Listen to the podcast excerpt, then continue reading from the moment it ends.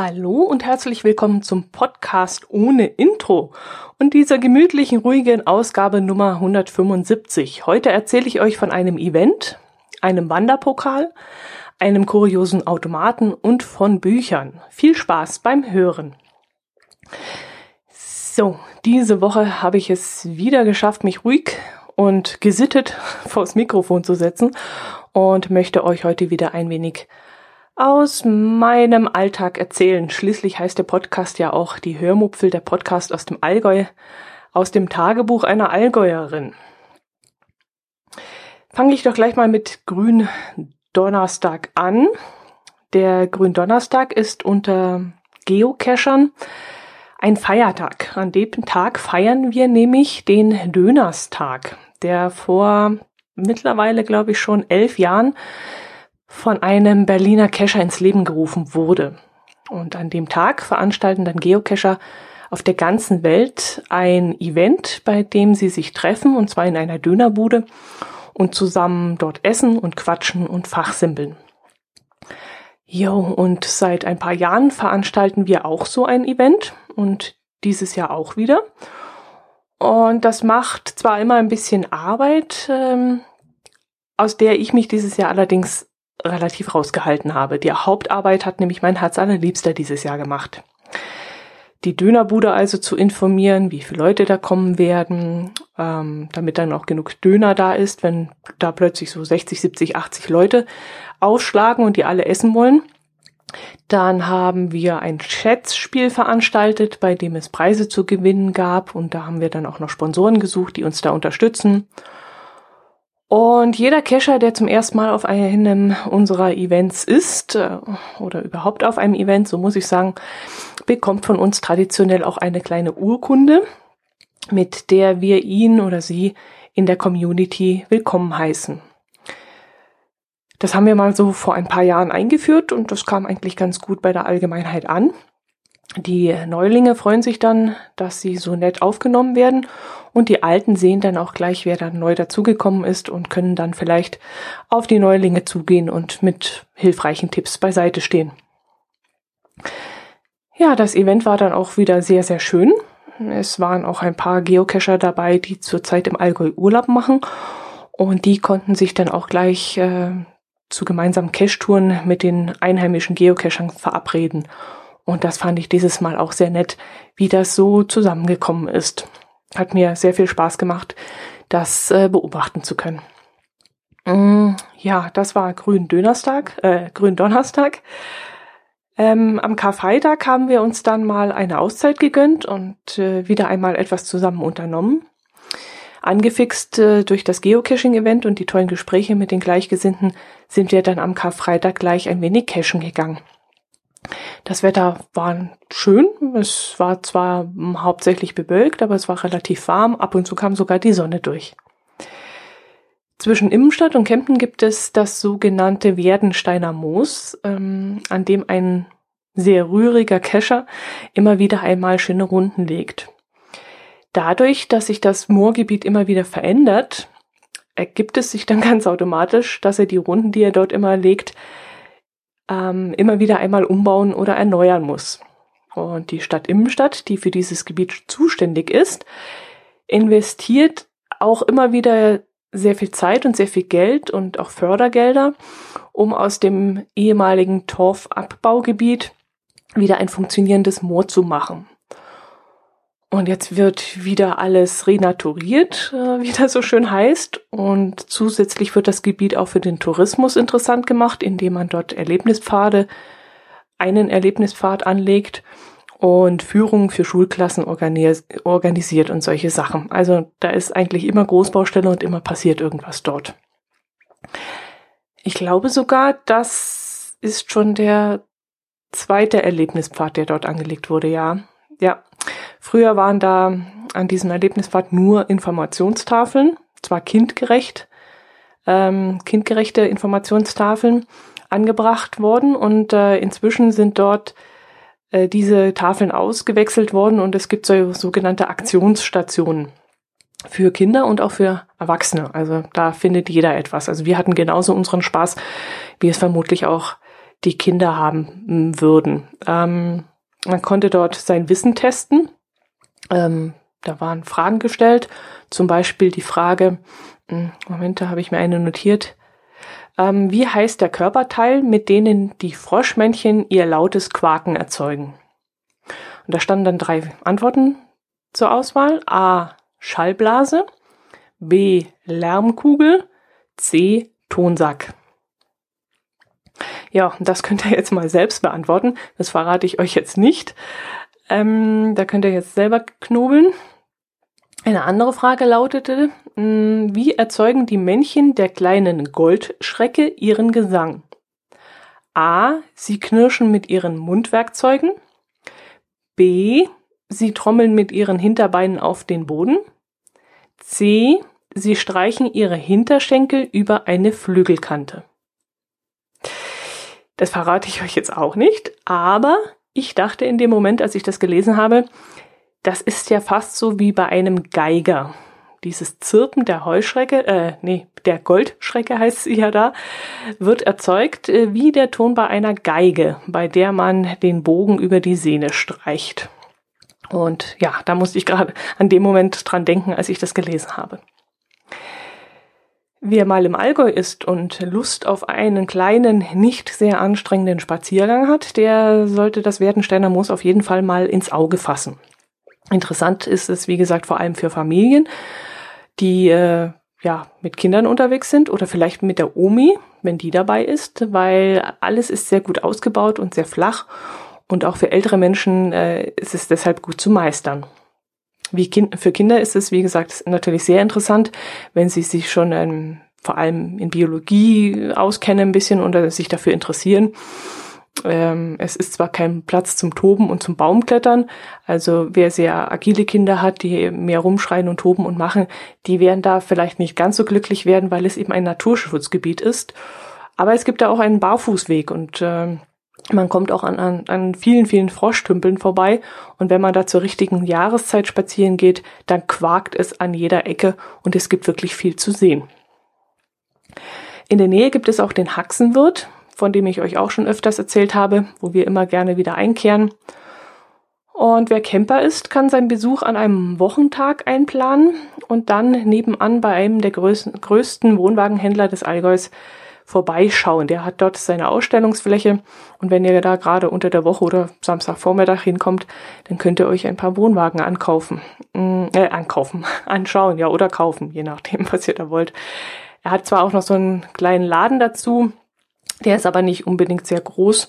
Aber wie gesagt, die Camper stehen draußen auf dem Hof auf einem riesigen Gelände und da kann man schon ein bisschen Appetit holen. Danach sind wir dann noch zum Niedersundhofner See gefahren, wo wir uns, also wo ich mich ein wenig geärgert habe, dass wir dort eine 1,50 Euro fürs Parken zahlen mussten. Der Parkplatz war zu dieser Zeit komplett leer, jetzt außerhalb der Urlaubszeit, also vor der Saison und trotzdem wurde dort abkassiert. Und das ergibt für mich nur Sinn, eigentlich nur Sinn, wenn Sommer ist und die Badegäste an den See wollen und die Automassen eben kontrolliert untergebracht werden müssen. Jetzt so außerhalb der Saison, wo kaum ein Auto dort auf dem Platz steht, sehe ich es eigentlich nicht unbedingt erforderlich, dass da vorsortiert werden muss, beziehungsweise die Infrastruktur, äh, ja, durch so ein paar Hansel, die dort parken wollen, finanziert werden muss. Ähm, wir sind dann auch nicht zum, äh, um den See herumgelaufen oder zum See hingelaufen, sondern dort gibt es einen Kinderwagenweg, wo eben auch ein Geocache, eine Geocache-Runde entlang führt. Naja, Runde äh, ist jetzt vielleicht das falsche Wort, eher One Way, denn es geht 500 Meter einen Bach entlang, einen sehr hübschen Bach, und den gleichen Weg wieder zurück. Ob da Familien mit Kinderwagen so ihren Spaß haben, bezweifle ich allerdings, denn der Weg war ganz schön holprig und steinig. Und da möchte ich jetzt äh, als Kind nicht unbedingt im Kinderwagen sitzen müssen, wenn es so rumpelt. Und es äh, kamen uns ein paar Leute entgegen, auch mit Kinderwagen, und die hatten ganz schön zu kämpfen, äh, das Gefährt über diese Holperei zu führen. Also äh, ich weiß nicht, das müsste man besser pflegen dort. Am Wegesrand standen dann aber auch solche Mhm. na, Infotafeln waren das nicht, das waren Ratetafeln. auf denen auch Fragen zu verschiedenen Themen gestellt wurden. Zum Beispiel, was eine Kuh frisst und wie der Fuchsbandwurm entsteht und solche Fragen. War auch sehr, sehr nett gemacht. Aber wie gesagt, erstens schade, dass es kein schöner Rundweg war. Jedenfalls war er nicht als solches ausgeschildert.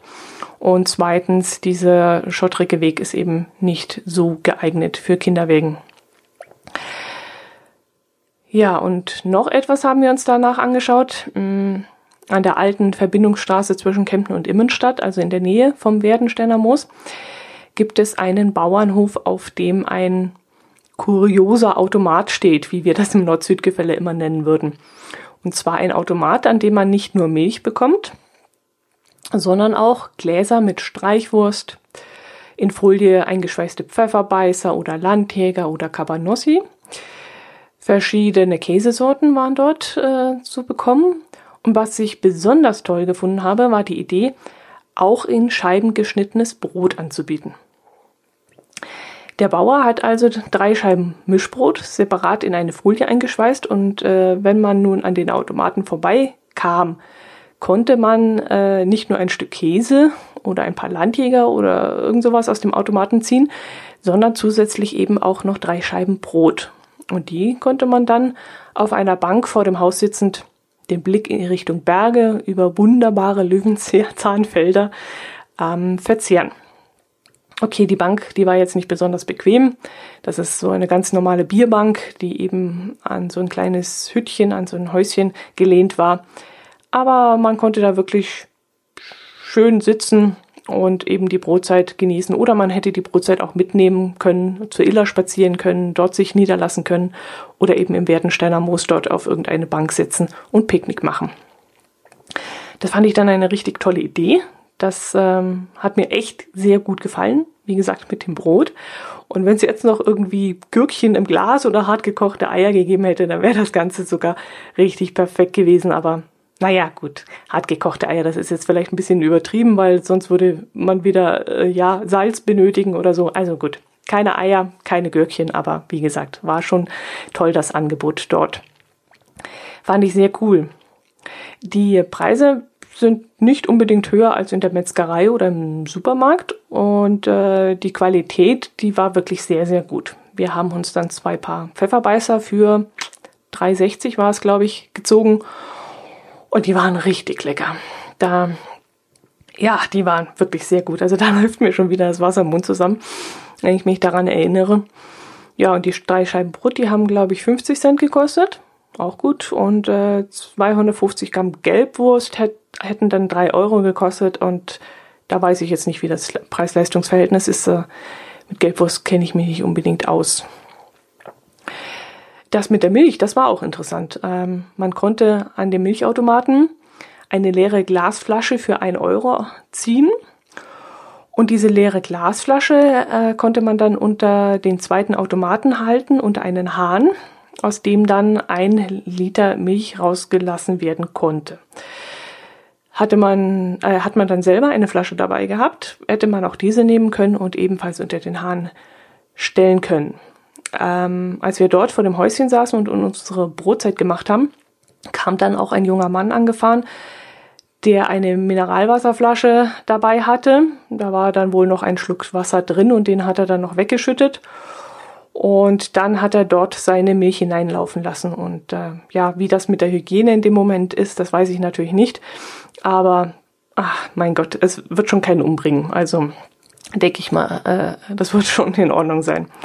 Ich glaube auch, da stand irgendwas dran, dass das dann nach Schließen des Automatens wieder irgendwie desinfiziert wurde, aber nagelt mich da nicht fest. Ich ähm, habe mich da nicht so drum gekümmert. Ähm, auf dem Automaten steht dann auch, dass es sich um Rohmilch handelt und man sie vor dem Verzehr abkochen soll. Und ich denke mal, dass das so eine Art Sicherheitshinweis ist für Leute, die äh, Milch in dieser Form nicht vertragen oder für den Bauern einfach ähm, eine Rückversicherung, um sich zu schützen, dass da morgen keine Klage kommt, so von wegen, ich hatte Durchfall und ihre Milch ist daran schuld oder sowas. Keine Ahnung. Also ich hätte jedenfalls überhaupt keine Bedenken gehabt, mir dort Milch zu zapfen. Da die Milch äh, auch ein Euro kostet, denke ich mal, dass sich das Geschäft für den Bauern dann auch lohnt. Die Landwirte kämpfen ja immer noch um ihre 40 Cent, glaube ich. Und wenn es er hier im Direktverkauf ein Euro dafür bekommt und wenn man jetzt die Kosten für den Automaten, für die, für den Arbeitseinsatz, um die Produkte zu verpacken und dort ähm, in den Automaten zu legen, wenn man das alles abzieht, ähm, dann wird es sich vermutlich schon lohnen. Sonst würde er es ja auch nicht machen, denke ich. Auf jeden Fall hat der Bauer das richtige Mischverhältnis an Waren in seinem Automaten gehabt und das, äh, das hat er schon sehr gut gemacht. Also ich, ich fand das echt perfekt, die Bestückung und sehr interessant und äh, ich könnte mir vorstellen, dass das wirklich für Kundschaft attraktiv ist, dieses Mischverhältnis. Jedenfalls kamen dann in den 15 Minuten, in dem wir an diesem Feiertag neben der Hütte saßen, lasst mich lügen, waren es fünf oder sechs verschiedene Kunden angefahren, die alle etwas gekauft haben. Also eine Frau hat zwei Stück Käse geholt, der eine junge Mann Milch, der andere, glaube ich, auch, ja. Also ich denke schon, dass dieser Automat recht gut läuft. Ja. Gut, was habe ich euch sonst noch erzählen von Büchern? Ja, klar. Mache ich es ganz kurz.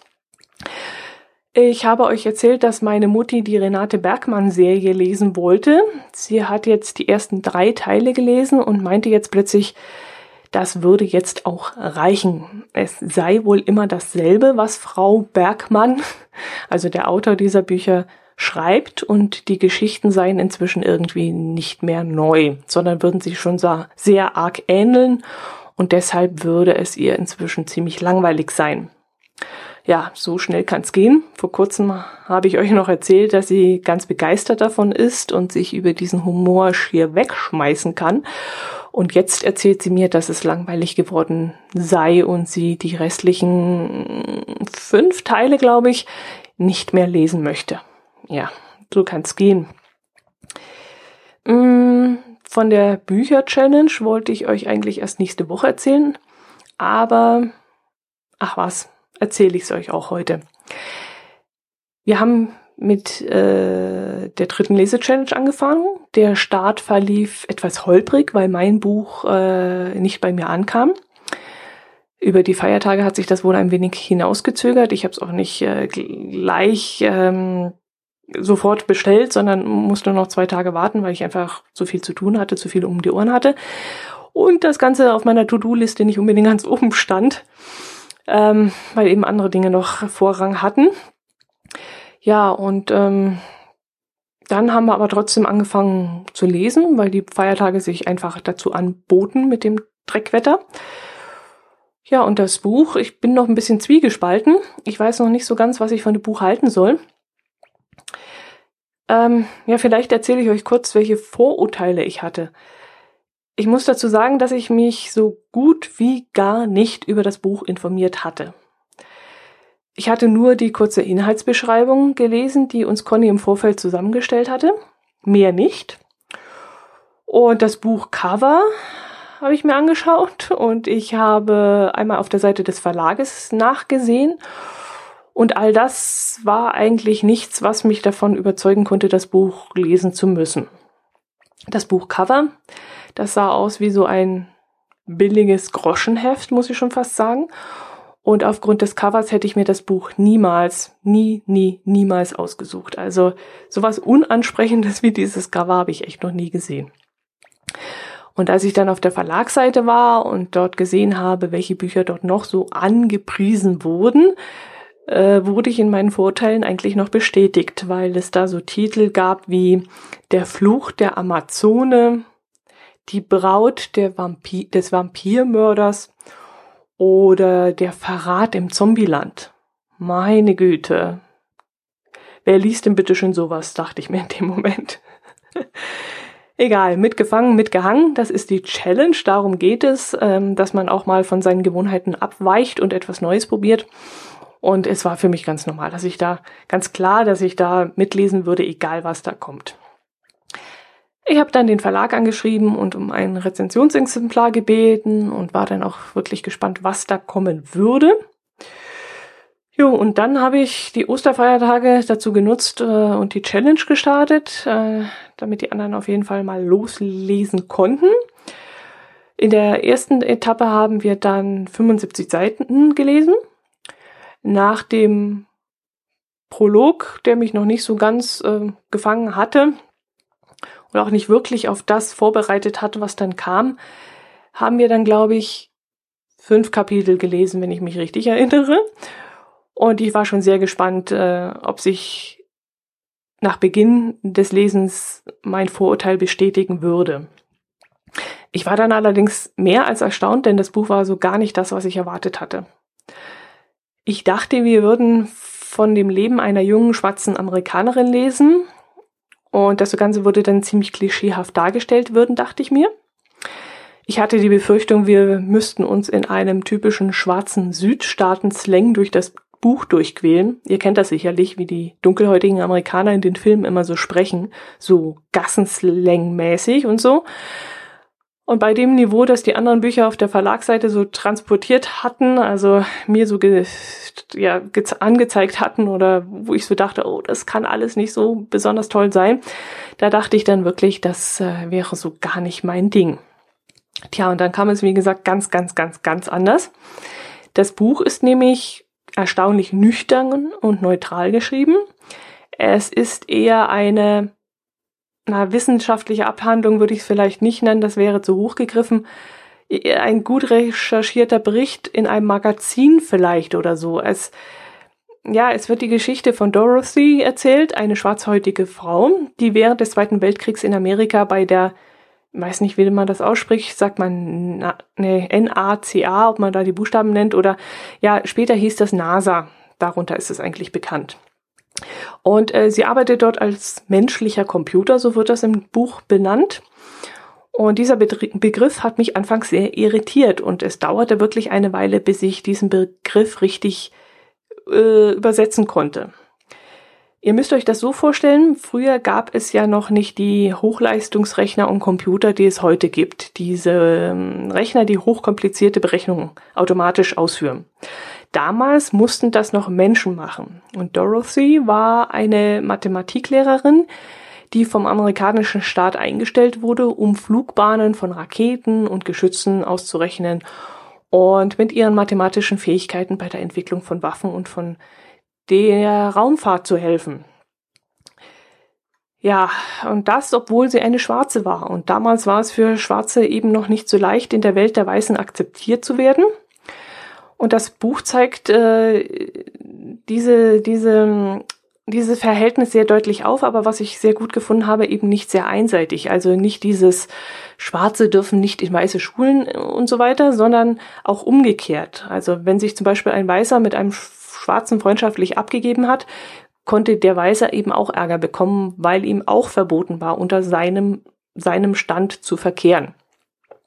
Und wenn der Weiße durch die hintere Tür in den Bus eingestiegen ist, konnte er genauso dafür bestraft werden wie ein Schwarzer, der vorne eingestiegen ist. Also es wird sehr sachlich und ähm, sehr kompetent das Ganze dargestellt und das finde ich wirklich sehr gut.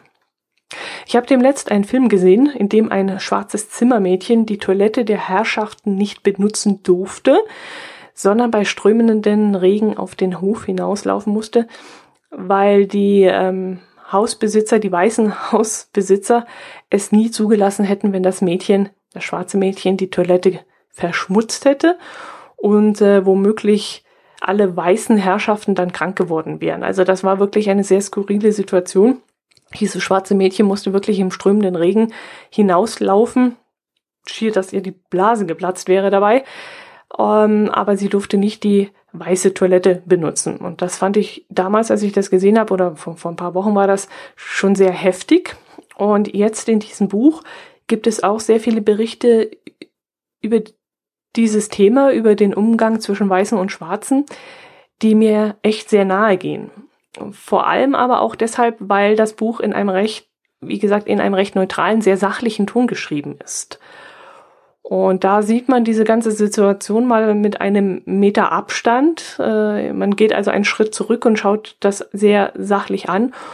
Und ähm, ja, das ist dann wirklich so ein bisschen wie eine wissenschaftliche Abhandlung. Und diese Sichtweise fand ich dann nochmal sehr, sehr interessant. Trotzdem liest sich dieses Buch wirklich wie ein Roman. Also es ist nicht zu trocken, nicht zu nüchtern. Es gibt sehr viele Fußnoten, die ich jetzt äh, völlig außen vor lasse. Ich glaube, es äh, gibt 60 Seiten Erklärungen zu den Fußnoten. Ähm, ich mag Fußnoten nicht. Ich, ich umgehe die sehr gerne, weil sie eben den Lesefluss so stören. Und deswegen habe ich die einfach ähm, ignoriert und trotzdem komme ich sehr gut mit im, im Inhalt und ähm, ja, weil es, wie gesagt, so romanartig trotzdem noch geschrieben ist. Die Geschichte, die gibt es auch als Film, äh, aber ob ich den anschauen würde, weiß ich jetzt nicht. Ich habe jetzt gesehen, dass er auf Amazon als DVD zu haben ist, aber äh, im Moment habe ich noch kein Interesse daran, den mir anzuschauen. Ja, mit dem Buch, da bin ich mal gespannt, wie es dann weitergeht. Wer da zeitnah auf dem Laufenden gehalten werden möchte, kann ja auf meinem Blog unter www.die-hörmupfel.de nachschauen. Dort verfasse ich ja immer wieder aktuelle Beiträge, in denen ich ähm, einen hoffentlich schönen Einblick über den aktuellen Stand gebe. Ansonsten habe ich inzwischen auf Amazon, auf Ciao und auf meinem Blog eine Rezension über Kind 44 geschrieben und dort nach langem Überlegen vier Sterne vergeben. Hm, warum, weshalb, das könnt ihr dann dort nachlesen, wenn es euch interessiert. Dann gibt es noch eine tolle Sache von der Kick-Tipp-Gruppe zu berichten, die ich unbedingt loswerden möchte.